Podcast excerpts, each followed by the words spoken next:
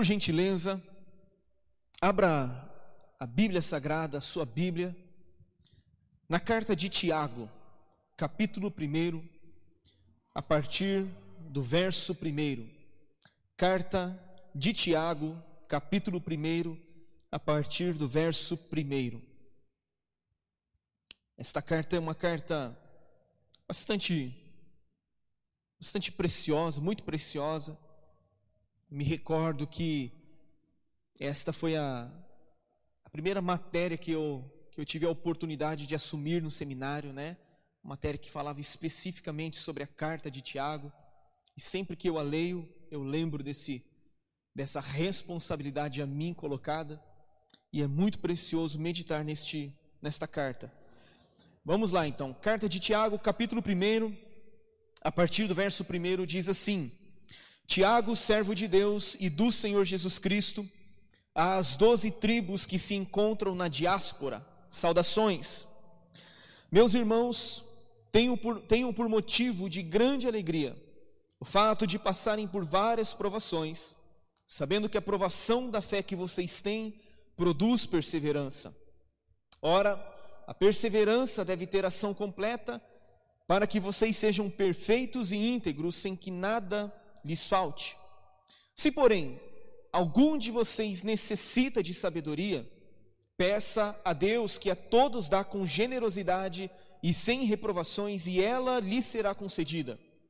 Peça, porém, com fé, em nada duvidando, pois o que duvida é semelhante à onda do mar, impelida e agitada pelo vento. Que uma pessoa dessa não pense que alcançará do Senhor alguma coisa, sendo indecisa e inconstante em todos os seus caminhos. Até aí. Esta carta de Tiago certamente foi a primeira carta de todo o Novo Testamento a ser escrita.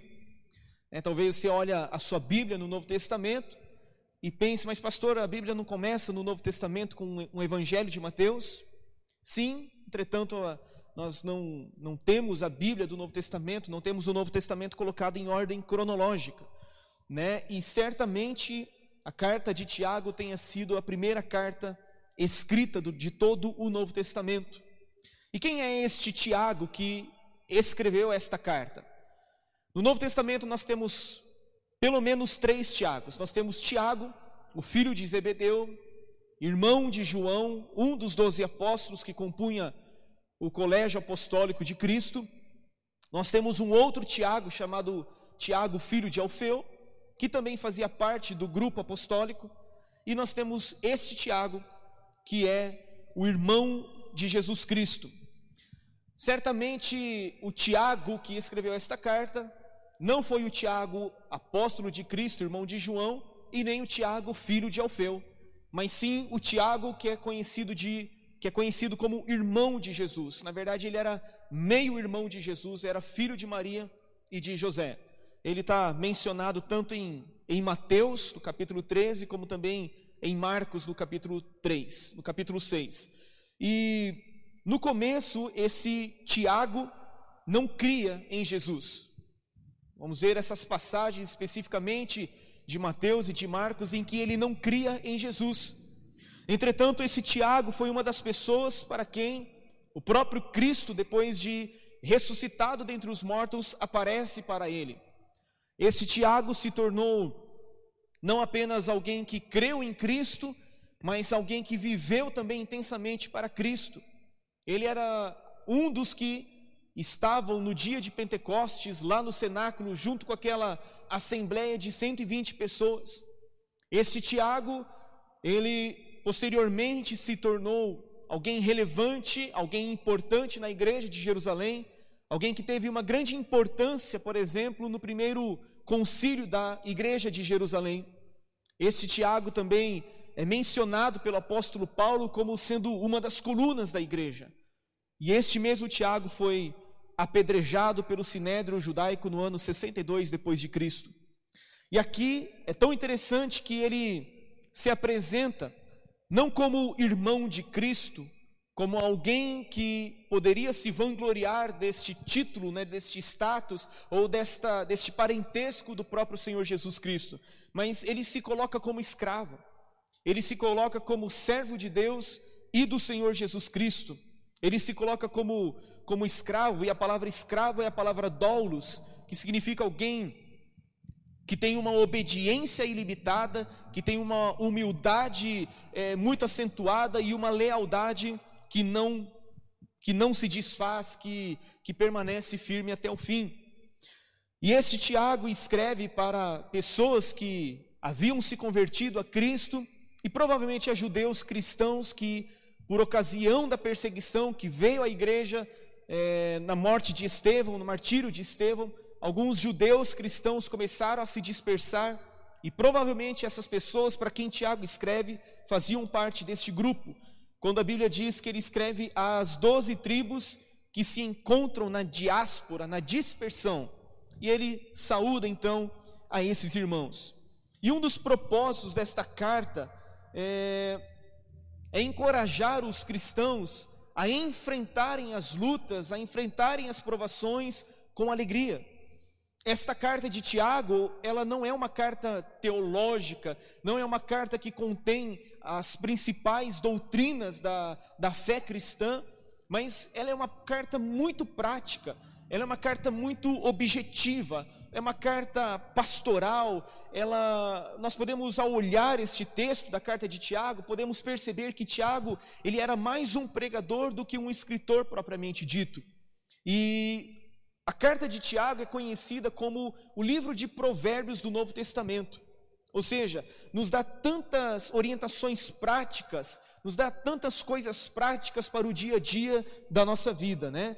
E quando nós olhamos o, o início desse capítulo primeiro que nós lemos, do versículo 2 até o versículo de número 8, nós vamos perceber que o objetivo de Tiago, então, é encorajar os cristãos que estavam enfrentando duras provações, mas ele encoraja esses cristãos a enfrentarem essas provações com alegria.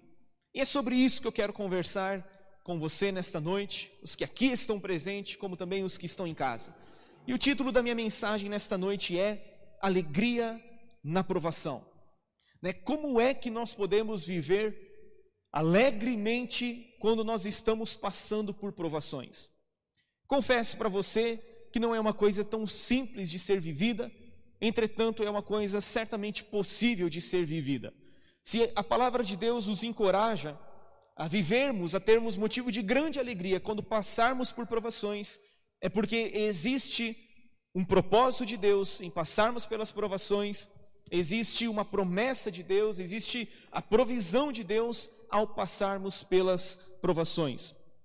E o primeiro ponto que eu quero destacar neste texto, nesta mensagem de hoje, é que as provações fazem parte da vida cristã.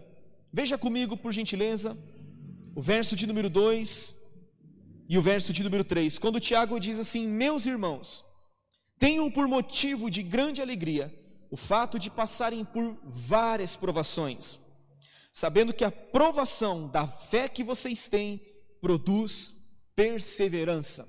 Então, aqui Tiago está falando a respeito da provação da fé a provação da fé que nós temos.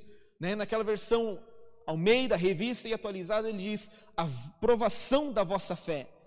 Isso significa, meus irmãos, minhas irmãs, que as provações são compatíveis com a vida cristã. As provações, elas fazem parte do povo de Deus, tanto aqueles que caminharam com Deus no Antigo Testamento, como também os que caminharam com Deus no Novo Testamento, e também as provações fazem parte de nós que somos a igreja de Cristo hoje na face da terra. As provações, elas não devem ser estranhadas por nós.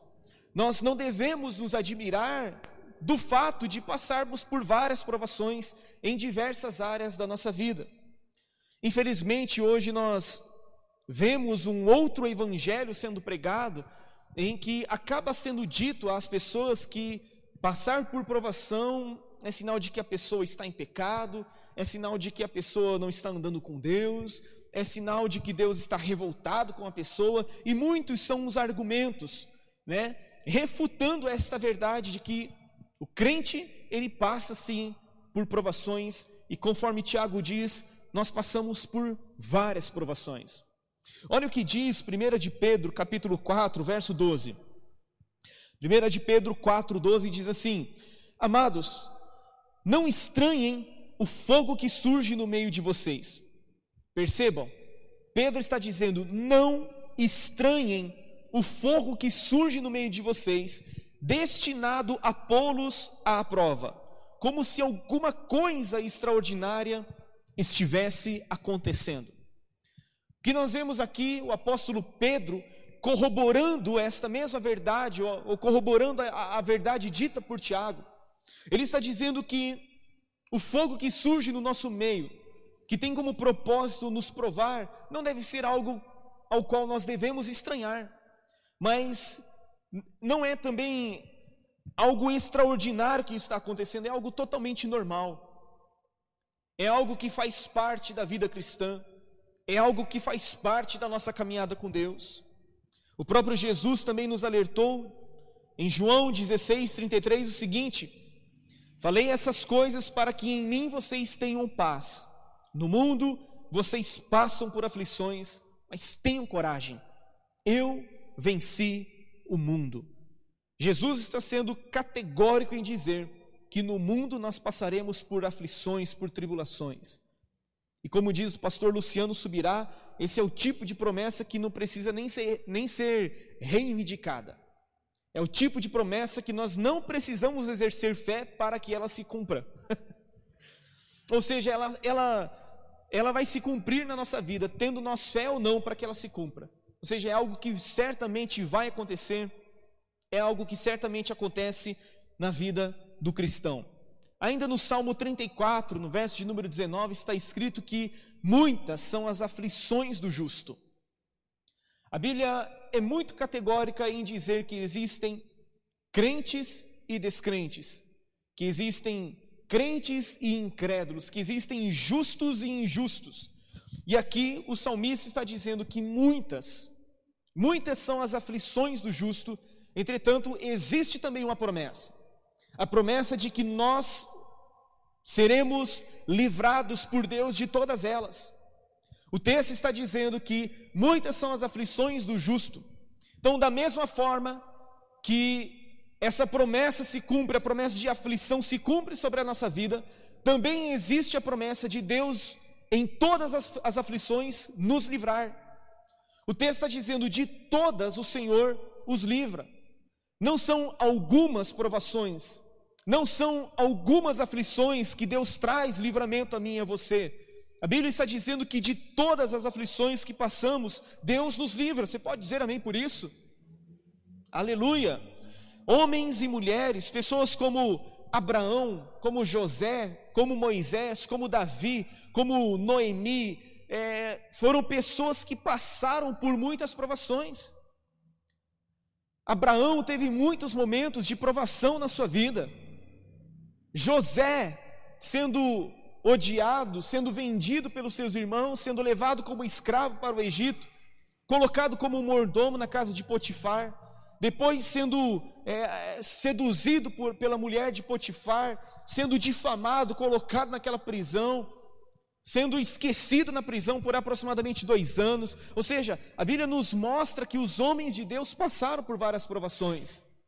Moisés, com a nação de Israel, ele passou por várias provações.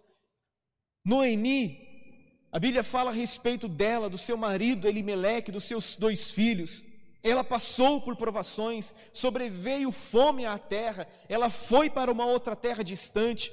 Lá ela ficou viúva, lá ela perdeu seus dois filhos, ela voltou para a sua terra, mas assim Deus trouxe livramento também a ela. Quando olhamos a história do rei Davi, um homem que foi ungido rei pelo próprio profeta Samuel, mas tinha um rei psicótico perseguindo a Davi. Ele teve que fugir, teve que andar pelas cavernas, teve que andar foragido muitas vezes. Ou seja, A provação é uma característica daqueles que creem em Deus, daqueles que caminham com o Senhor, daqueles que são chamados pelo próprio Deus. E quando nós olhamos as provações que nós enfrentamos, eu posso detectar que elas têm pelo menos três origens. Primeira é que nós sofremos provações por causa da nossa humanidade. Né? Todos nós somos raça humana. Todos nós nascemos, todos nós crescemos, todos nós passamos pelas mesmas lutas, nós adoecemos, nós perdemos o emprego, nós passamos pelo mesmo tipo de provação simplesmente pelo fato de sermos seres humanos. Mas existem outras provações que são fruto da nossa pecaminosidade.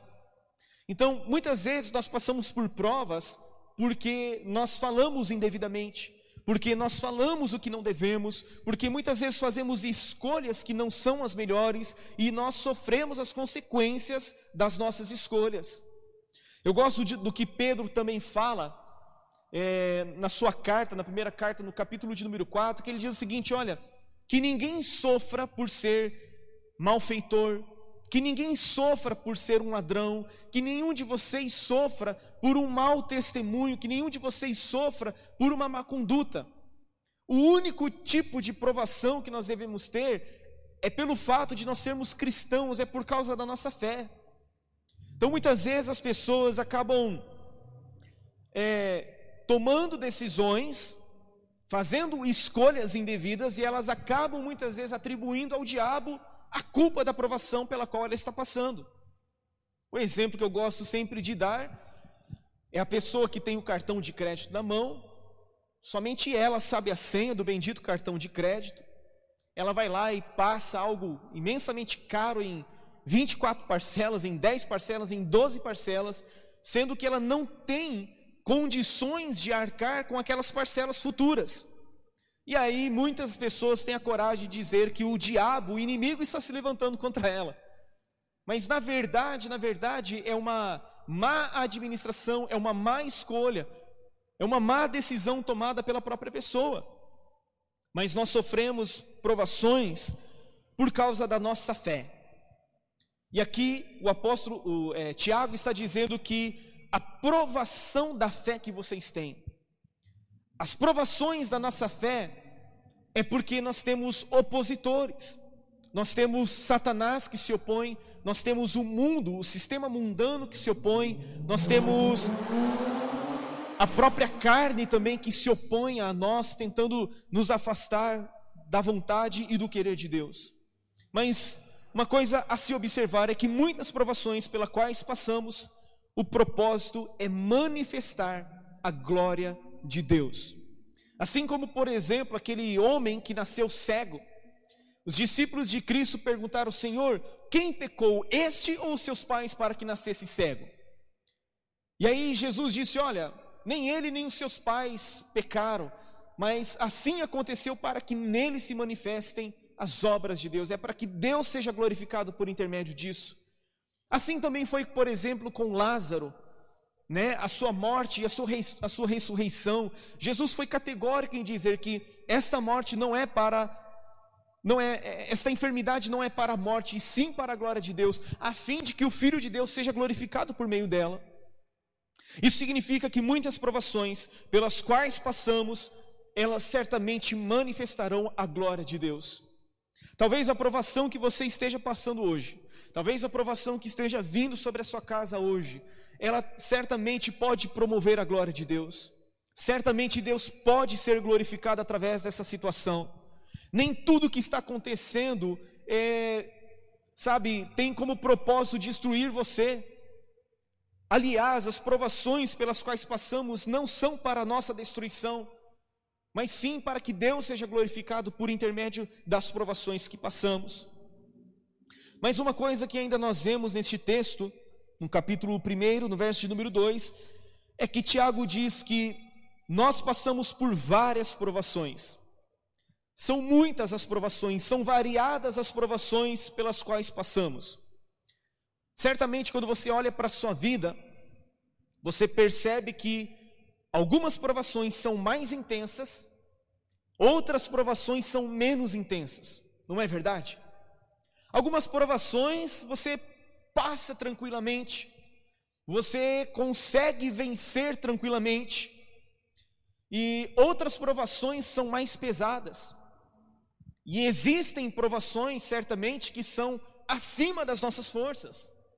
Paulo diz isso. Olha, não quero que vocês ignorem a natureza da tribulação que nos sobreveio na Ásia. Foi acima das nossas forças.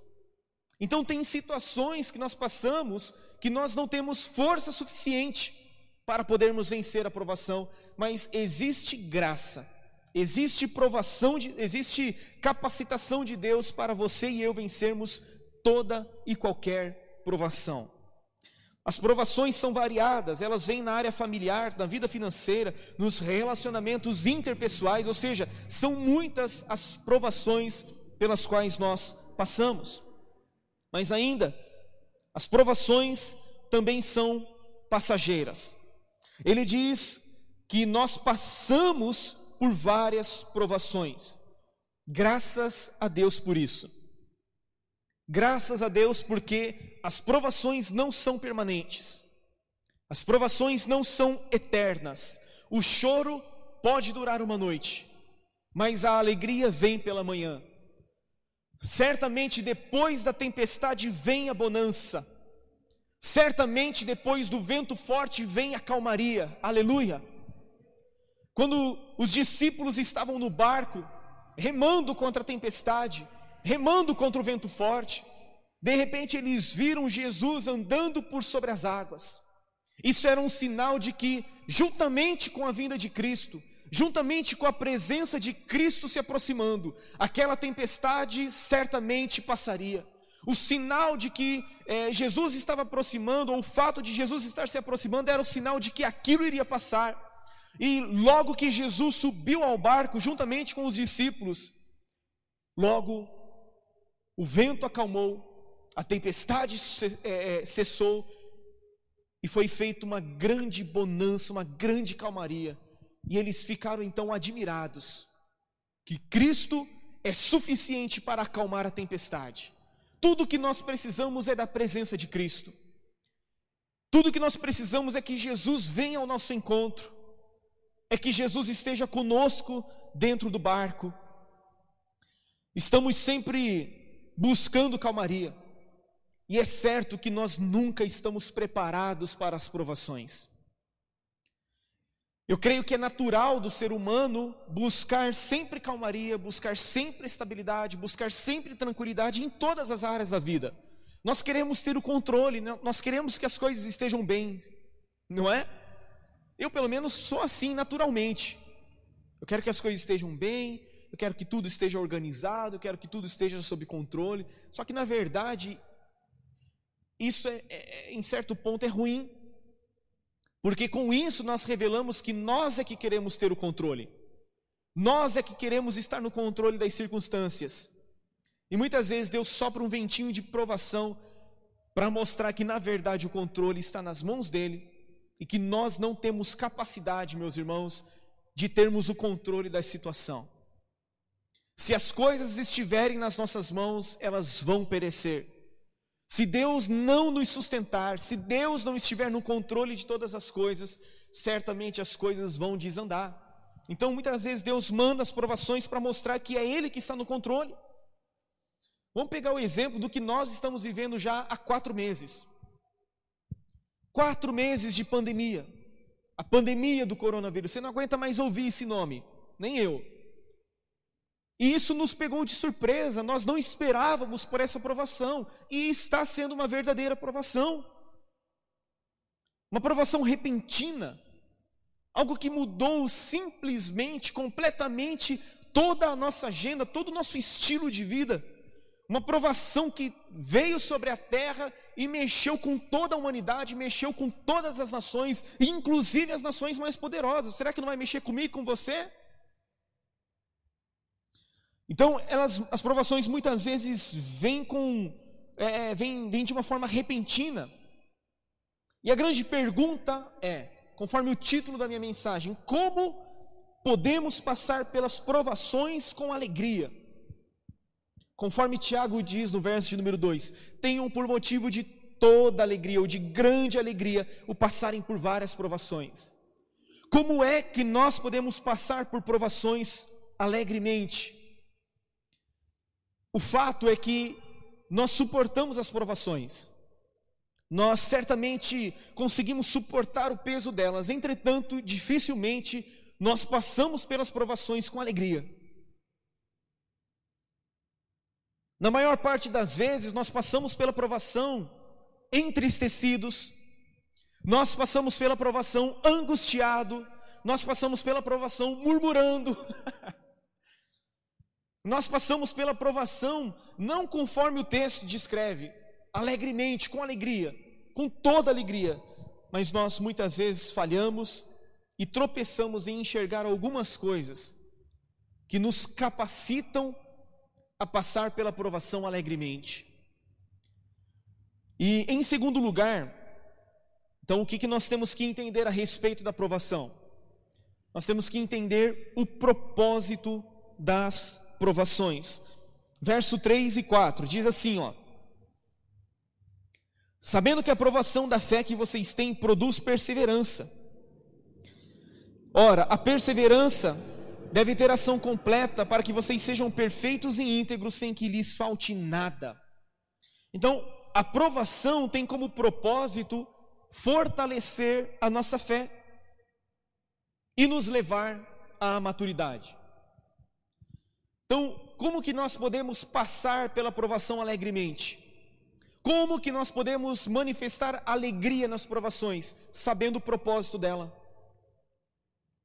Sabendo que a, alegria, a aprovação tem como propósito fortalecer a nossa fé e nos levar à maturidade. A provação da fé produz perseverança. A provação da fé tem como propósito, propósito fortalecer a musculatura espiritual do cristão. A provação tem como propósito nos tornar pessoas mais resilientes. Tiago está dizendo que a provação da fé produz perseverança. E a perseverança deve ter ação completa. E eu tenho falado a respeito de perseverança. Algumas semanas atrás falei sobre correr a carreira proposta com perseverança, olhando para Jesus.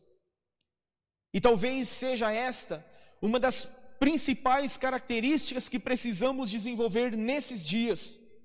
E perseverança é a característica da pessoa que não se desvia de seu propósito e de sua lealdade à fé e piedade, mesmo diante das maiores provações e sofrimentos, não importa quão difícil este tempo esteja sendo para nós.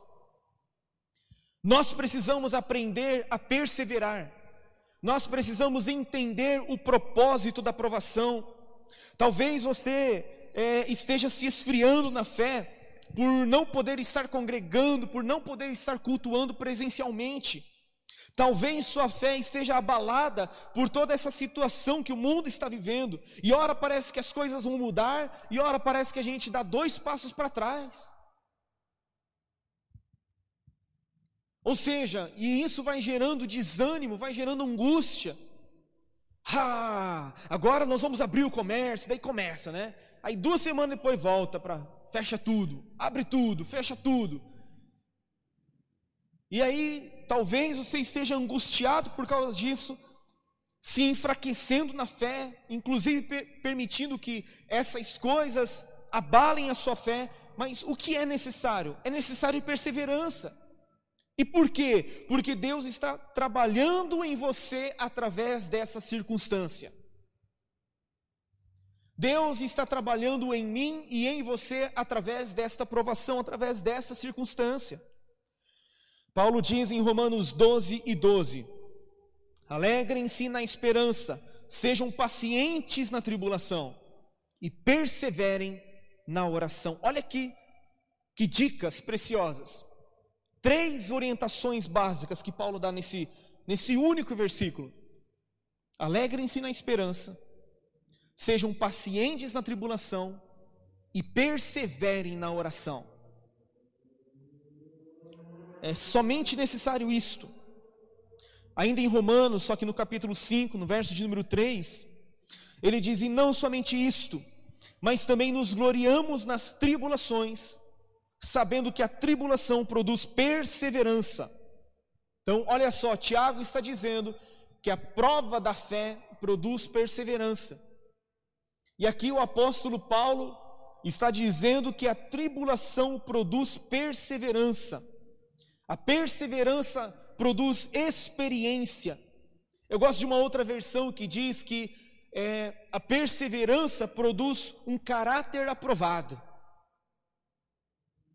Em lugar da experiência está escrito que a perseverança vai gerar em nós um caráter aprovado. E aí ele diz: e a experiência, o caráter aprovado, produz esperança.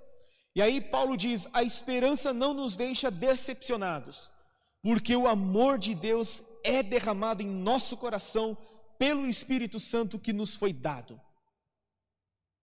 Aleluia! A esperança não confunde, a esperança não decepciona, a esperança não se frustra, porque o amor de Deus é derramado em nosso coração através do Espírito Santo, ou seja, o Espírito Santo sendo derramado em nosso coração é a garantia de que a nossa esperança será realizada, será alcançada, será satisfeita. Aleluia! E aí, voltando para Tiago, no capítulo 1, só que no verso 12, ele diz assim: ó, bem-aventurado. Bem-aventurado significa feliz, significa feliz, feliz, ou seja, significa feliz ao quadrado, significa muito feliz. Bem-aventurado, feliz é aquele que suporta com perseverança a provação. Como você e eu temos nos comportado diante da provação? Provação familiar, provação nos relacionamentos, Provação no trabalho, e haja provação no trabalho, né? Provação no trânsito. provação e mais provação. São variadas, são multicoloridas, são diversas. Mas nós devemos suportar com perseverança. E o propósito da perseverança, conforme o verso de número 4, Tiago 1 e 4 diz: Ora, a perseverança deve ter ação completa, para que vocês sejam perfeitos e íntegros sem que lhes falte nada. A nova versão transformadora diz assim a respeito deste verso 4, ó, a respeito da, da perseverança: E é necessário que ela cresça, pois quando estiver plenamente desenvolvida, vocês serão maduros e completos, sem que nada lhes falte. Ou seja, a perseverança tem que estar plenamente desenvolvida para nós nos tornarmos maduros e completos, perfeitos e íntegros.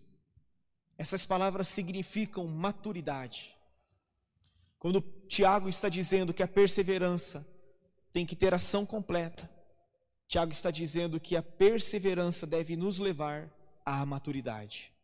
Então, o propósito é a maturidade. Quando a Bíblia diz, por exemplo, você certamente já já citou este texto, assim como eu também, quando a Bíblia diz em Romanos 8 e 28.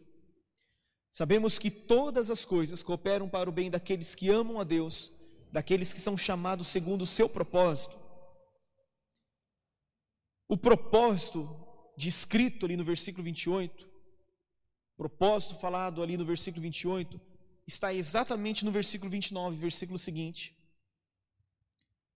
Todas as coisas cooperam para o bem daqueles que amam a Deus, daqueles que são chamados segundo o seu propósito. Aí o versículo seguinte vai dizer: Pois aqueles a quem Deus conheceu, Ele também predestinou para quê? Para serem conformes à imagem de seu filho, a fim de que ele seja o primogênito entre muitos irmãos. Então, o propósito de Deus em fazer com que todas as coisas cooperem para o nosso bem, é porque Ele está nos levando a um lugar de imagem e semelhança do Seu Filho Jesus. Ou seja, o propósito da provação é moldar o nosso caráter a tal ponto que nos tornemos semelhantes, parecidos com Jesus. Gente, enquanto nós não refletirmos a imagem do Filho de Deus, nós continuaremos passando por provações. Porque elas têm como propósito moldar o nosso caráter, moldar o nosso jeito de pensar, o nosso jeito de falar, o nosso jeito de, de, de agir.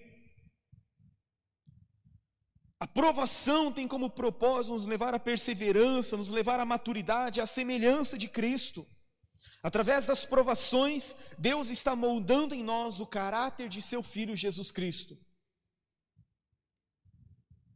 Porque, gente, é só na fornalha, é só na fornalha que o nosso caráter é depurado. É só na fornalha de fogo ardente que o ourives consegue tirar as escórias, tirar a sujeira, tirar aquilo que está impedindo o metal precioso de ser precioso. O metal precioso, ele tem o seu valor demonstrado depois de passar pela fornalha aquecida sete vezes mais. Os três jovens amigos de Daniel foram lançados na fornalha de fogo ardente. Sadraque, Mesaque e Abednego. A Bíblia diz que eles foram lançados atados, com túnicas, com capas, com chapéu, e eles foram lançados para aquela fornalha de fogo ardente que Nabucodonosor mandou acender. E quando os servos de Nabucodonosor olharam para dentro da fornalha, eles na verdade não viram três pessoas caminhando. Ele na verdade não viu três homens presos, atados, amarrados. Na verdade, ele viu três homens, ele viu, na verdade, quatro homens soltos, andando livremente. Não havia três homens na fornalha, havia o quarto homem, semelhante ao filho do homem, aleluia.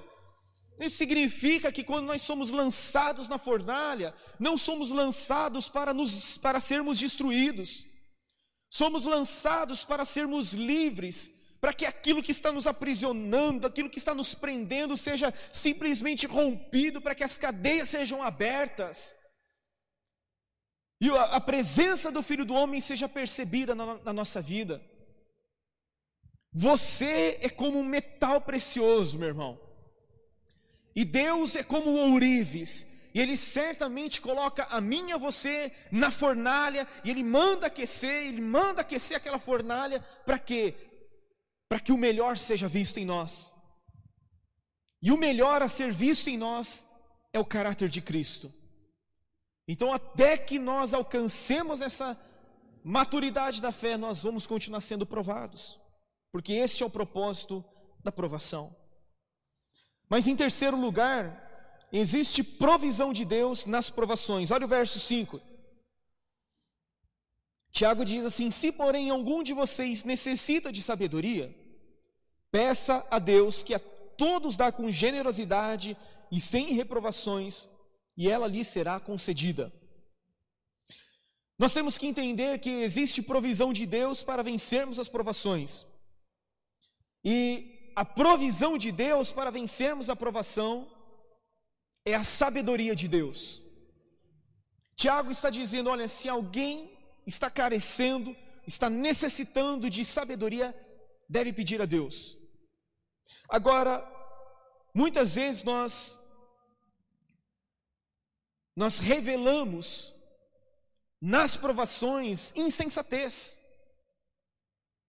Ao invés de demonstrarmos sabedoria, ao invés de nós passarmos com sabedoria, nós refletimos, nós revelamos insensatez, tolice, teimosia, obstinação, ao invés de revelarmos alegria nas provações, murmuramos, e isso revela falta de sabedoria. E o que é sabedoria? Sabedoria é mais que conhecimento. Se conhecimento, aqui dentro desse contexto, é, pode ser definido como conhecer bem as Escrituras Sagradas, a sabedoria pode ser definida como aplicar bem as Escrituras Sagradas. Então o conhecimento fala de algo que você sabe bem. A sabedoria fala de uma forma correta de agir. Então nós temos que buscar sabedoria da parte de Deus. A sabedoria te faz ver que a provação tem como propósito te levar à maturidade. Sabedoria é olhar para a vida sob a perspectiva divina. Sabedoria é olhar para a vida com os olhos de Deus. Então, muitas vezes nós passamos por provação e nós questionamos a Deus, nós questionamos a sabedoria de Deus, nós questionamos o que o oleiro está fazendo, e a Bíblia diz: quem é você, ó vaso, para questionar o que o oleiro está fazendo? Então, sabedoria é você e eu entendermos que o oleiro, Deus, sabe exatamente o que está fazendo.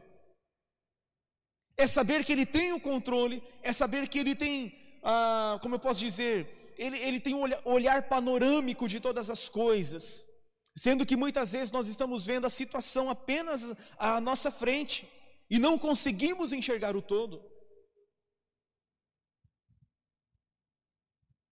Nós precisamos de sabedoria.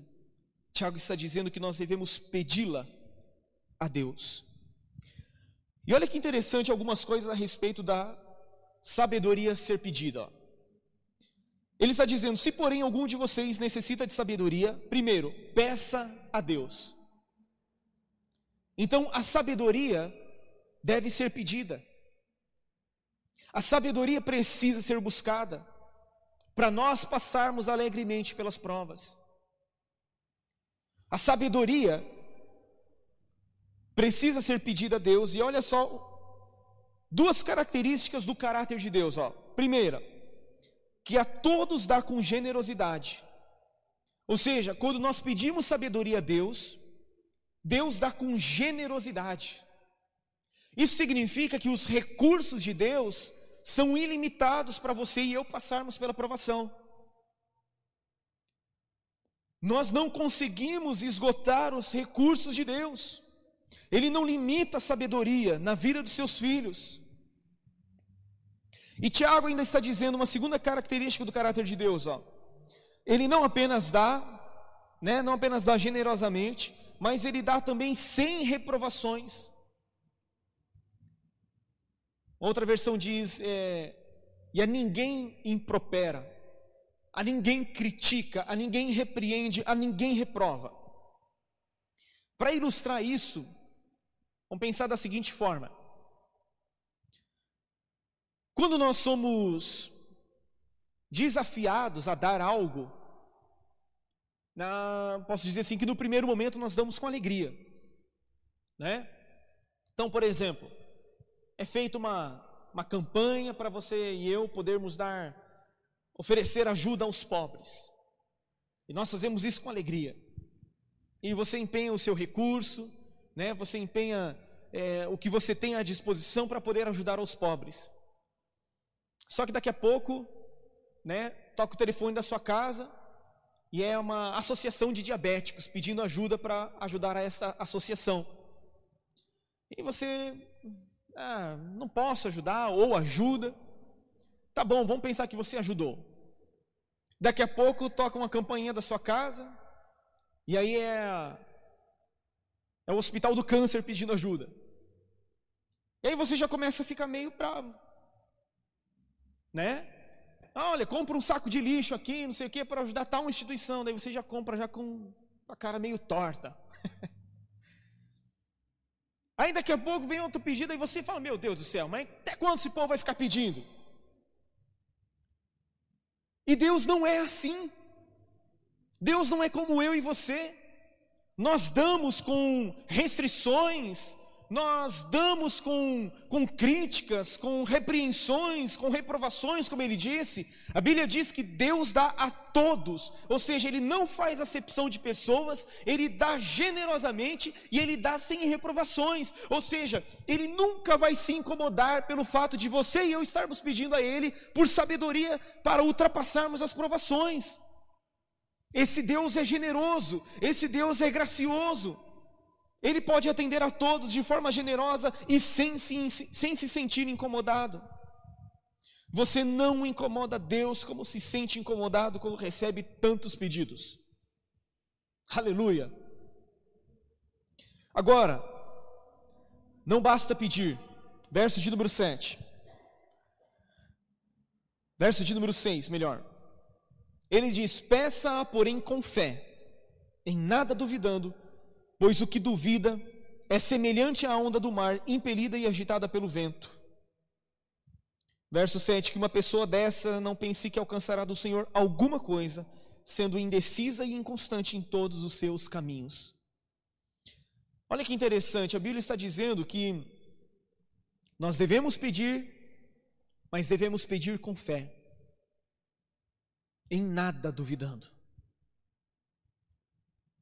Ou seja, não basta apenas pedir sabedoria para passar alegremente pela provação. É necessário pedir e pedir com fé. E ele faz um contraste entre a fé e a dúvida. Ele vai dizer que aquele que duvida é semelhante à onda do mar. É? É semelhante à onda do mar, impelida e agitada pelo vento. Então, o homem que duvida é comparado a isso, a onda do mar. E ele ainda é comparado a alguém de ânimo dobre, né? No verso de número 8, uma pessoa indecisa. A pessoa que está cocheando entre dois pensamentos, como a nação de Israel no tempo do profeta Elias. Dividida, né? A divisão de pensamentos, não, não sabe o que quer. A pessoa oscila entre a fé e a incredulidade, entre o ânimo e o desânimo. Ora a pessoa está no monte, ora está no vale a pessoa que duvida é uma pessoa indecisa. E aí ele diz que o homem que duvida é também inconstante em todos os seus caminhos. Você percebe? Você percebe o, perigo da incredulidade e da dúvida? Nós precisamos de sabedoria, precisamos pedir com fé, e nós devemos e precisamos e devemos tirar do, nossa, do nosso coração, da nossa vida, todo e qualquer resquício de dúvida, para que nós não sejamos como a onda do mar, para que não sejamos como pessoas indecisas e inconstantes em todos os caminhos. Mas em quarto e último lugar, como nós podemos passar alegremente pela prova? Acreditando na promessa de Deus. E no verso de número 12, a promessa é: Bem-aventurado é aquele que suporta com perseverança a aprovação, porque depois de ter sido aprovado, receberá a coroa da vida, a qual o Senhor prometeu aos que o amam. Então existe uma recompensa, existe uma promessa. Quando nós suportamos com perseverança a aprovação, Primeiramente, nós somos bem-aventurados. Primeiramente, somos reputados felizes. Mas ainda, Tiago está dizendo que nós, depois de termos sido aprovados, nós receberemos o quê? Nós receberemos a coroa da vida, a qual o Senhor prometeu aos que o amam. Isso significa que a provação pela qual estamos passando, ao final dela existe uma recompensa a ser recebida, a ser alcançada, e esta recompensa é a coroa da vida. O apóstolo Paulo diz, diz isso também, quando ele está escrevendo a sua segunda e última carta a Timóteo. Já agora a coroa da vida me está reservada, não somente a mim, mas a todos quantos amam a vinda do Senhor. Aleluia. Meu irmão, quero dizer para você que a provação da sua fé, que você está passando hoje, que você está tendo de suportar hoje, ela tem uma recompensa, ela tem uma recompensa final. Nós aqui na terra, nós somos apenas peregrinos, nós somos apenas passageiros. Nós, na verdade, aguardamos uma cidade que tem fundamentos e esta cidade, Deus é o próprio arquiteto e edificador. Aqui nós não estamos aspirando a algo terreno, mas nós estamos aspirando a nossa pátria celestial.